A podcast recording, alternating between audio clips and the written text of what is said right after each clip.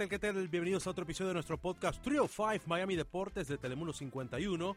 En esta ocasión, señores, vamos a hablar del Miami Heat, equipo que se quedó a un partido de avanzar a la serie final. La temporada pasada fueron eliminados por los Boston Celtics en siete juegos en el FTX Arena. Y hoy tenemos de invitado a alguien muy especial, es José Pañeda. Él es la voz en español de Miami Heat, hizo historia al narrar el primer partido en español cuando nació el equipo en 1988. Él ha estado todo el tiempo con la franquicia local. También ayuda en labores comunitarias eh, para los hispanos en lo que es el sur de Florida. Aquí está nuestra conversación con José Pañeda en lo que fue el Media Day, el día de la prensa del Miami Heat. Y este episodio está saliendo justo también cuando comienza la temporada regular para el equipo local. Aquí nuestra conversación con José Pañeda. José, bienvenido una temporada más. ¿Cuántas temporadas ya son, José? Cuéntame con el. Eh, igual que el equipo, 35, Carlos, 35 Wow. temporadas para mí. yeah.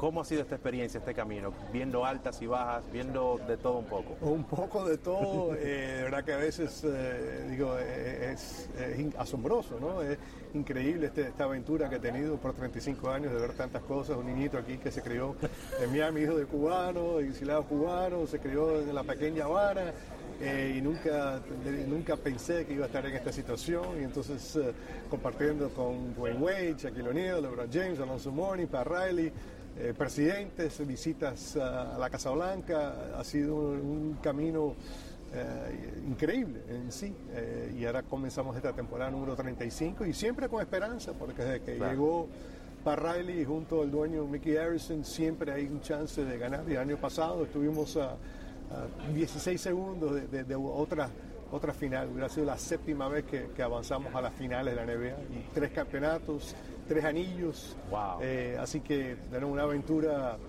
in- increíble. Para escribir un libro un día, tú me lo no, escribes. No, no, no, no. Ah, bueno, te ayudo. Te hacemos de José Pañeda en grande y después chiquitico sí, Carlos, con, Carlos Macho, como hacen. Exacto. Que siempre alguien lo ayuda, alguien lo ayuda. Habla un poquito de que de eso, de que dijiste el año pasado, casi llegan a la final, Yeah. pero las lesiones afectaron Yeah. un poquito al equipo. O sea, tenían jugadores en, en la cancha, pero no estaban al 100%. Mira, Carlos, eh, eh, en, cualquier deporte y, la NBA específicamente también necesitas tres factores. Uno es talento, necesitas las estrellas. Sin estrellas es muy difícil poder ganar. Te fijas, los equipos que ganan los campeonatos tienen estrellas y superestrellas, no solamente estrellas. Necesitas salud, porque si esas estrellas no están saludables, no puedes ganar. Y a veces necesitas de vez en cuando un poquito de suerte y la combinación de esas tres ah, para ganar campeonatos. Y el año pasado, desafortunadamente, eh, no tuvimos eh, esa salud al final. Tuvimos varios jugadores claves, Lowry lesionado, el armador titular, Tyler Hero lesionado también. Y eso nos afectó.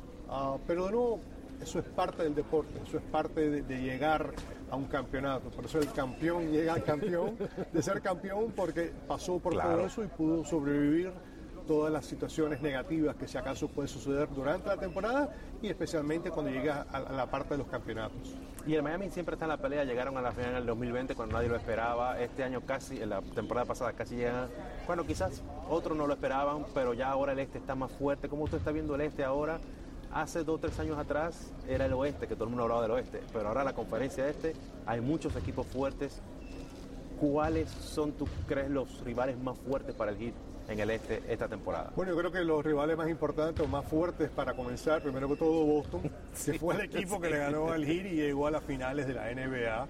Eh, ellos en sí son todavía los favoritos. Brooklyn presenta una situación interesantísima porque de nuevo regresa Durant, está contento, no está contento, cómo se va a mezclar con sus nuevos compañeros, Simmons cómo va a reaccionar allá, Kyrie Irving cómo viene, así que todo eso siempre un interrogante, lo, eh, lo que está sucediendo ahí es, un- eh, es interesantísimo, Ah, como siempre. Eh, obviamente tenemos a los Milwaukee Bucks, tenemos al equipo que fue campeón hace dos temporadas atrás, Antetokounmpo, jugador más valioso, candidato año tras año. También Filadelfia va a estar en la mezcla ahora también con sus estrellas que tiene también Embiid, Harden y compañía. Así que eso va a ser muy interesante también. Entonces Miami también estará en la mezcla. Ah, y habrán otros que van a sorprender, obviamente. Claro. Que uno dice, oye, ¿de dónde salió este equipo? Claro. Ah, pero eso principalmente, si no estoy eh, incorrecto, se me ha ido de la mente, creo que son los equipos que más fuerte vamos a ver en, en- en la conferencia de- de- del Este. Chicago también va a ser el primer enfrentamiento contra Sí. Miami. Miami. Así que todo el mundo comienza y todo el mundo piensa que está parejo. Durante la temporada cosas raras suceden, claro. las lesiones, etcétera, y discordia, a veces, muchas veces. No, o equipos que, se calientan ahí, que vienen de una racha y tú dices, ¿y este equipo de dónde salió? Exacto. José, ¿y cómo ves tú al Heat? Eh, mantiene su núcleo de jugadores otra vez y esto es bueno para el equipo porque no hay muchos cambios, quizás la salida de PJ Tucker, pero el equipo tiene cómo manejarse con esa salida o tiene otros jugadores, que Le Martin y otros que quizás pueden asumir ese rol. ¿Cómo ves tú el hit para esta campaña? Bueno, obviamente eh, la, ausencia ahora eh, de, PJ Tucker que se fue para el equipo de Filadelfia, ahora eh, sin duda es un golpe para el Miami Heat. porque él era un campeón que había ganado con el equipo de Milwaukee, un jugador fuerte, un jugador que, que juega el estilo de Miami, ¿no? ese defensor fuerte que se sacrifica para todos en cualquier momento, no le interesa anotar, sino defender.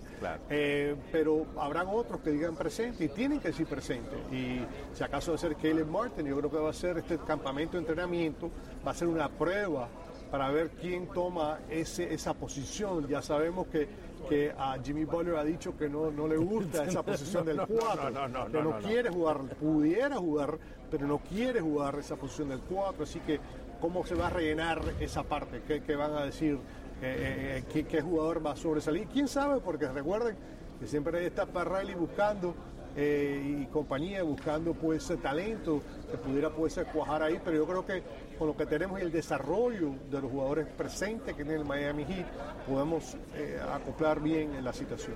Algo que, yo estaba pensando cuando miro a Tyler Hero, por ejemplo, yo me acuerdo cuando Manu Ginobili lo pusieron en la banca, y él decía, no, no estaba contento, pero ahora veo el juego de manera diferente, hasta tengo más oportunidades.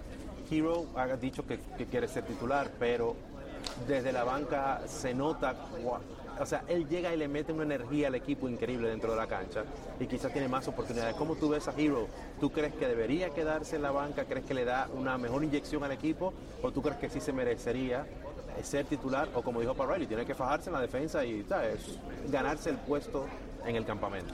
Yo creo que como dijo eh, Tyler Hero en su conferencia de prensa, el día de la prensa, ¿no? Es hoy, es que él va a dejar esa decisión al técnico eh, eh, Eric Spolstra.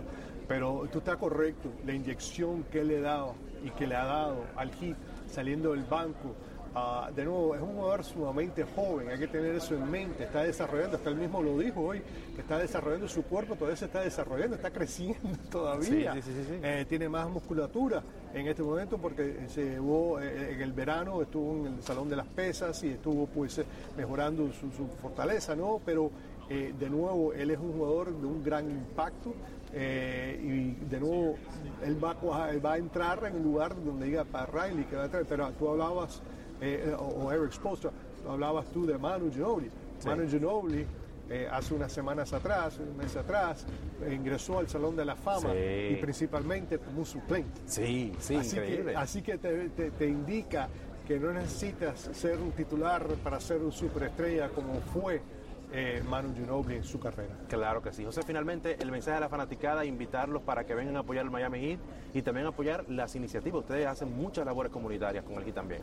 Así lo es. Bueno, desde que estoy yo, soy uno de los seis eh, eh, empleados originales del equipo que seguimos con el equipo. Son 35 años ahora y de nuevo nuestra comunidad, especialmente nuestra comunidad hispana, obviamente vivimos en una ciudad donde la mayoría y el condado donde la mayoría es eh, hispana. Eh, y siempre celebramos aquí, sabemos eh, la música que tocamos durante los partidos, la energía esa que le da esa fanaticada hispana, sea que nos vean por televisión, nos escuchen por la radio, no importa cómo sea, siempre dándole un apoyo tremendo y nosotros siempre respondiendo lo mejor posible también en nuestra comunidad en diferentes obras y cada vez que hacemos un cursillo, hacemos una, un taller, eh, de nuevo, eh, no es exclusivo a una comunidad a la otra, porque de nuevo somos todos iguales, pero de nuevo nuestra comunidad hispana nos apoya de una manera increíble y le, le damos las gracias siempre por, esa, por ese apoyo que nos dan. Muchas gracias, José, y mucha suerte en la temporada. Muchas gracias, Carlos. Muchísimas gracias, José, por su tiempo y muchas gracias también por todas sus colaboraciones en nuestra comunidad. Estén pendientes al Miami Heat en las ediciones de Telemundo 51. Estaremos de vez en cuando también yendo al FTX Arena para traerles los reportes de nuestro segmento de Domina la Acción, con reacciones de jugadores, coaches y demás. Y hasta aquí esta edición.